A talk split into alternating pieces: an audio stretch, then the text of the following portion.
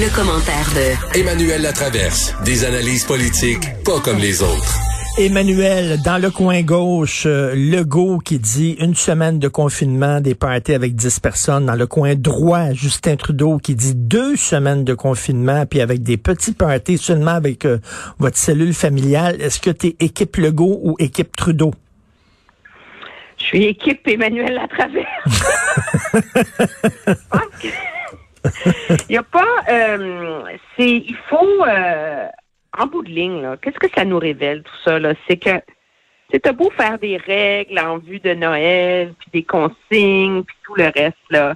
Moi, je regarde autour de moi, les gens, ils vont faire, ils vont prendre, ils se servent de ces guides-là pour objectivement prendre des, décisions, des décisions qui, on l'espère, on l'espère, sont éclairées.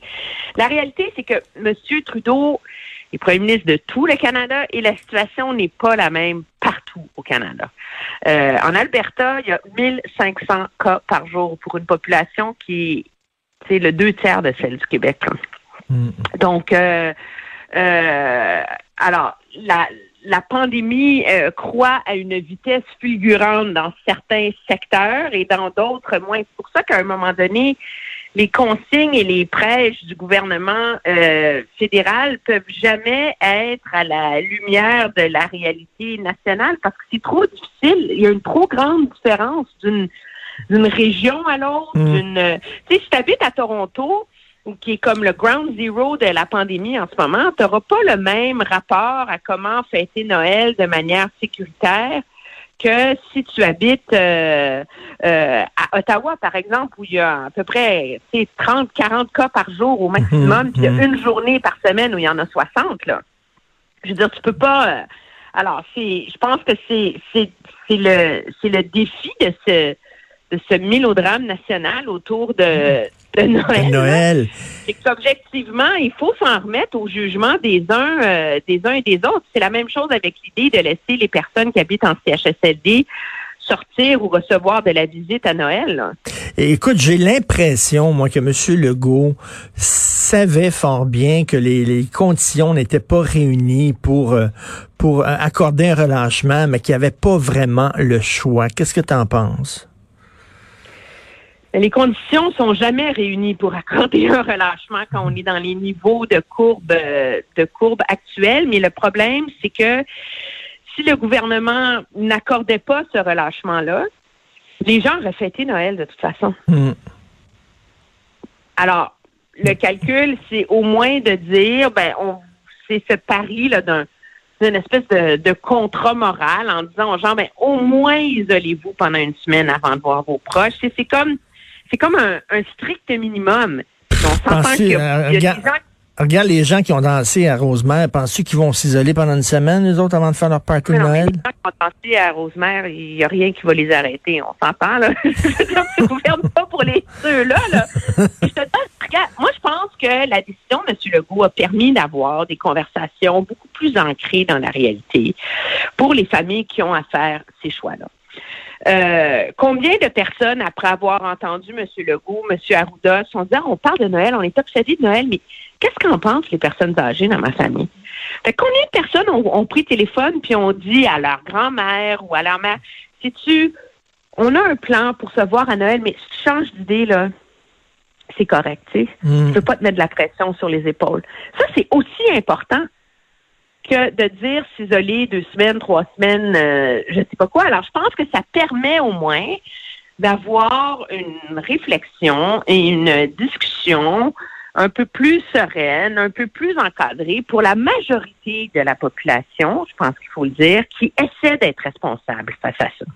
Les gens irresponsables, on l'a vu là, je dis, on ne serait pas où on en est s'il n'y en avait pas dans la société. Et ces gens-là, il n'y a rien à faire pour les convaincre. Je veux dire, il y a encore du monde mm. qui joue hockey.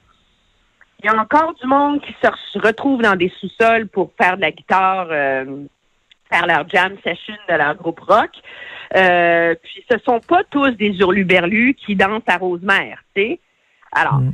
le gouvernement essaie de faire des règles qui sont sont des, des un, un guide pour permettre une décision éclairée, mais c'est tellement important dans nos traditions Noël qu'à un moment donné, advienne que pourra. Là. Je pense qu'il faut se résigner à ça. Là. Oui, mais il va y avoir un prix à payer, mais l'affaire, c'est que, tu sais, on ne sait pas ça va être quoi le prix à payer.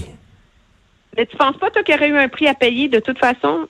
M. Legault disait on fête pas Noël, là? Ben non, mais c'est sûr, c'est sûr, les gens auraient été délinquants. C'est certain qu'il y aurait eu une rébellion, une déprime nationale et tout ça. Il y avait comme pas le choix, mais en même temps, il s'en remet à notre sens des responsabilités et on espère qu'on n'est pas tous comme les, les, les à Rosemère. J'espère que c'est une très petite minorité. Écoute, je veux te parler de l'accès au vaccin parce que moi, je vois toutes sortes d'affaires. J'ai vu passer quelque chose. Je sais pas si c'est crédible ou pas. Ça a l'air qu'on aurait accès au vaccin au Canada seulement à l'automne prochain. Non. OK. Mais c'est plus compliqué que non. le problème, c'est que en ce moment, les vaccins qui sont disponibles, les, deux premiers, là, qui vont être celui de Pfizer et de Moderna, qui ont été développés aux États-Unis. Pfizer est une compagnie américaine. Donc, qui va s'occuper de vendre des vaccins à son propre gouvernement avant. Et Moderna a été financé à la hauteur de 2,6 milliards de dollars par le gouvernement américain pour développer son vaccin. Alors, qui va passer en premier pour avoir accès à ces deux vaccins-là? Bien sûr, eux autres. Je pense que si le Canada avait dépassé 2,6 milliards de dollars pour développer un vaccin, on s'attendrait tous à y avoir accès en premier. Ben oui. Donc, faut pas être dans la rue en train de manifester parce que le 20 décembre, les Américains vont se faire vacciner puis pas nous. L'enjeu, c'est que le gouvernement fédéral a acheté des, je pense, on, en tout cas, tellement de millions de doses de vaccins qu'on pourrait vacciner la population du Canada au grand complet trois fois, là. L'enjeu, c'est quand ils vont être livrés. Et ça, il y a une absence de transparence absolue de la part du gouvernement Trudeau là-dessus. C'est comme, c'est comme essayer d'avoir le secret de la caramel. Là. Alors, du haut des lèvres, que l'Ontario et l'Alberta ont prétendu la semaine dernière qu'ils auraient des vaccins entre le mois de janvier et le mois de mars, ça a comme forcé la main du gouvernement fédéral à reconnaître vendredi dernier qu'il y aurait 6 millions de doses du vaccin de Pfizer et de Moderna qui seraient disponibles d'ici le 31 mars. OK? Puis ça, c'est à peu près deux tiers de ces doses-là. Donc, mettons à peu près 4 millions de doses du vaccin de Pfizer, puis 2 millions de doses du vaccin de Moderna. J'ai fait le calcul, règle de 3 de base. Ça ferait à peu près 1,38 millions de doses pour le Québec. Mm-hmm. En deux doses vaccinées des gens. Donc, en janvier et mars, on devrait être capable de vacciner à peu près 700 000 personnes au Québec. Mais 6 millions de doses pour le Canada, 700 000 personnes pour le Québec, c'est loin des 8,8 millions ben de la population. Donc, ben quand vont arriver les autres doses, les doses du vaccin de, par exemple, de l'Université Oxford puis AstraZeneca, les, toutes les doses, les autres doses du vaccin de Pfizer et de Moderna, puisqu'en tout, le gouvernement en a acheté pour 76 millions de doses. Donc là, on va recevoir 6 d'ici le mois de mars, là, mais les 70 autres millions, on va les recevoir quand? Ça, on le sait pas. Et le gouvernement veut pas le dire. Parce qu'il prétend que c'est dans la confidentialité des contrats qui ont été signés, etc. Mais Mhm. à un moment donné, ça serait bien cette, cette, euh, ce, ce flou-là. euh, moi, je crains que ça nuise aux efforts de la santé publique des provinces parce que il n'y a rien de simple au Canada. C'est Ottawa qui achète le vaccin. C'est Ottawa qui est responsable de le distribuer aux provinces. Donc, par exemple, Ottawa a déjà acheté 126 congélateurs. Ah oui, 126. 26 ultra cold à moins 80 et 100 à moins 20 pour le vaccin. Alors, mais une fois qu'il est lancé dans les provinces, ben là, c'est aux provinces de mettre en place leur choix, leur stratégie, etc. Alors, les provinces peuvent pas finaliser leur plan si elles savent pas ce qui s'en vient. Parce que vacciner des gens avec un vaccin que tu dois garder à moins 80, puis qu'il y a besoin de deux doses, c'est pas la même chose que de vacciner des gens avec un vaccin que tu as juste besoin de garder au frigo. Mm. Alors, il y a une partie de ça, moi, je crains, qui nuise aux efforts des provinces en ce moment pour finaliser leur plan. Et surtout, dans la mesure où il y a une certaine méfiance dans la population, on s'entend que ça va prendre des grandes campagnes de sensibilisation pour faire vacciner les gens. Alors, pour les convaincre du bien fondé de la vaccination, puis de l'importance, euh, et, et de tout ça. Puis il y, a des, il y a des choix très difficiles qui viennent autour de ça. On dit beaucoup, on va vacciner les personnes vulnérables, les personnes âgées et les travailleurs de la santé en premier. OK? Lesquelles? Quelles personnes âgées Hmm. tu vaccines en premier? Ben oui. Comment, comment tu fais le tri? Comment tu organises ça? Quels travailleurs de la santé en premier? Les médecins, les infirmières, les préposés, lesquels, dans quel ordre? Te rends compte la C'est pas évident. Non, non, mais c'est pas de cette évident. opération militaire. Alors, les directions de la santé publique provinciale travaillent là-dessus, mais on attend toujours des éclaircissements de la part du gouvernement fédéral sur les échéanciers des livraisons de doses. Parce que recevoir 100 millions de doses au mois de décembre prochain, ça sert à rien, là. Et toi, Emmanuel Latraverse, mettons, tu as tes deux doses, tu viens de les recevoir. Après ça, c'est party time, puis tu dis, je suis protégé, puis, euh, c'est fini, c'est terminé le, le- le- le- les, les- les règles et tout ça, ou quand même, il, va te rester un petit, un petit doute?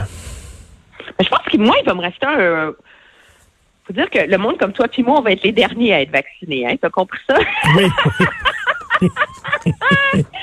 les travailleurs de la santé, les personnes âgées, Ben oui. les travailleurs essentiels, la police, les pompiers, l'armée, les gens dans les épiceries, les commerces de... Je veux dire, nous autres, là, on passe à la fin. Ah ben, je suis plus, je suis plus vieux, je plus vieux que toi.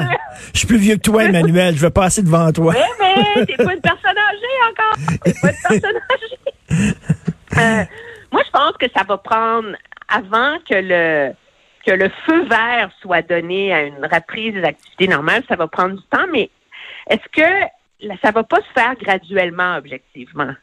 Dans le sens où, euh, une fois que les personnes âgées vont avoir été, les personnes âgées, les personnes vulnérables, je veux dire, je pense que ça va, il y a une partie de ça qui va se faire organiquement au fur et à mesure que les courbes de contagion vont baisser en fonction du niveau de vaccination. Mais pour un, un vaccin dans ces taux d'efficacité-là, il faut quand même qu'il y ait 70% de la population qui soit vaccinée. Là. C'est énorme, là, pour pouvoir atteindre ce qu'on appelle euh, l'immunité de masse. Là. Alors, C'est- euh, quelque chose. ça va être une opération là, du jamais vu. Vraiment, là, Oui, parce que au Québec, on avait, tu sais, on oublie, c'est comme tellement grave la pandémie que quand on parle du H1N1 maintenant, on dit Ah, il n'y avait rien là, c'est un petit grippe. Mais il y avait quand même une psychose collective autour du H1N1 à l'époque, il faut s'en rappeler. Le gouvernement du Québec avait quand même vacciné 4,3 millions de Québécois en quelques mois à peine, dont Oui. 2 millions en trois semaines. Wow. Sauf que tu peux plus mettre des- du monde en ligne puis les pacter dans des arénas avec euh, 200 infirmières sur la glace de l'aréna municipale. Ben, c'est vrai. avec la COVID, c'est Ben, ça c'est vrai, avec les gens qui attendent en ligne, puis tu sais, comme on faisait Ben au stade ouais. olympique, tu peux pas faire Alors, ça. Tu peux pas remplir le stade olympique, là. Alors, c'est ça qui va être intéressant, complexe, compliqué euh, à mettre euh, à mettre en œuvre. C'est vraiment presque une opération militaire, puis un défi de ressources humaines aussi. Euh, moi, ce qu'on m'explique à Québec, c'est que la première vague de vaccination, à travers de la santé, personnes âgées, les premières doses, donc celles qui vont avoir lieu jusqu'au milieu du printemps, c'est pas trop compliqué parce qu'il n'y aura pas tant de monde que ça à vacciner au début. Alors, en termes de ressources humaines, pour vacciner les gens et pour mettre en œuvre cette opération-là, c'est pas si pire. Le problème, c'est quand tu vas vouloir vacciner 7 millions de personnes en quelques, en un mois et demi ou en deux mois, c'est là que ça devient compliqué. Parce que tu peux pas vider les hôpitaux de toutes les infirmières et de tout le personnel de la santé sous prétexte que tu veux vacciner la Ben non. population québécoise, là. Alors, il y a un casse-tête. logistique euh, qui se présente là-dessus. Mais ça serait bien au moins si le gouvernement fédéral nous donnait quelques exemples. L'heure juste, tout à fait. Merci beaucoup, Emmanuel. Merci, bonne journée. Ça me fait plaisir. Au revoir. Emmanuel.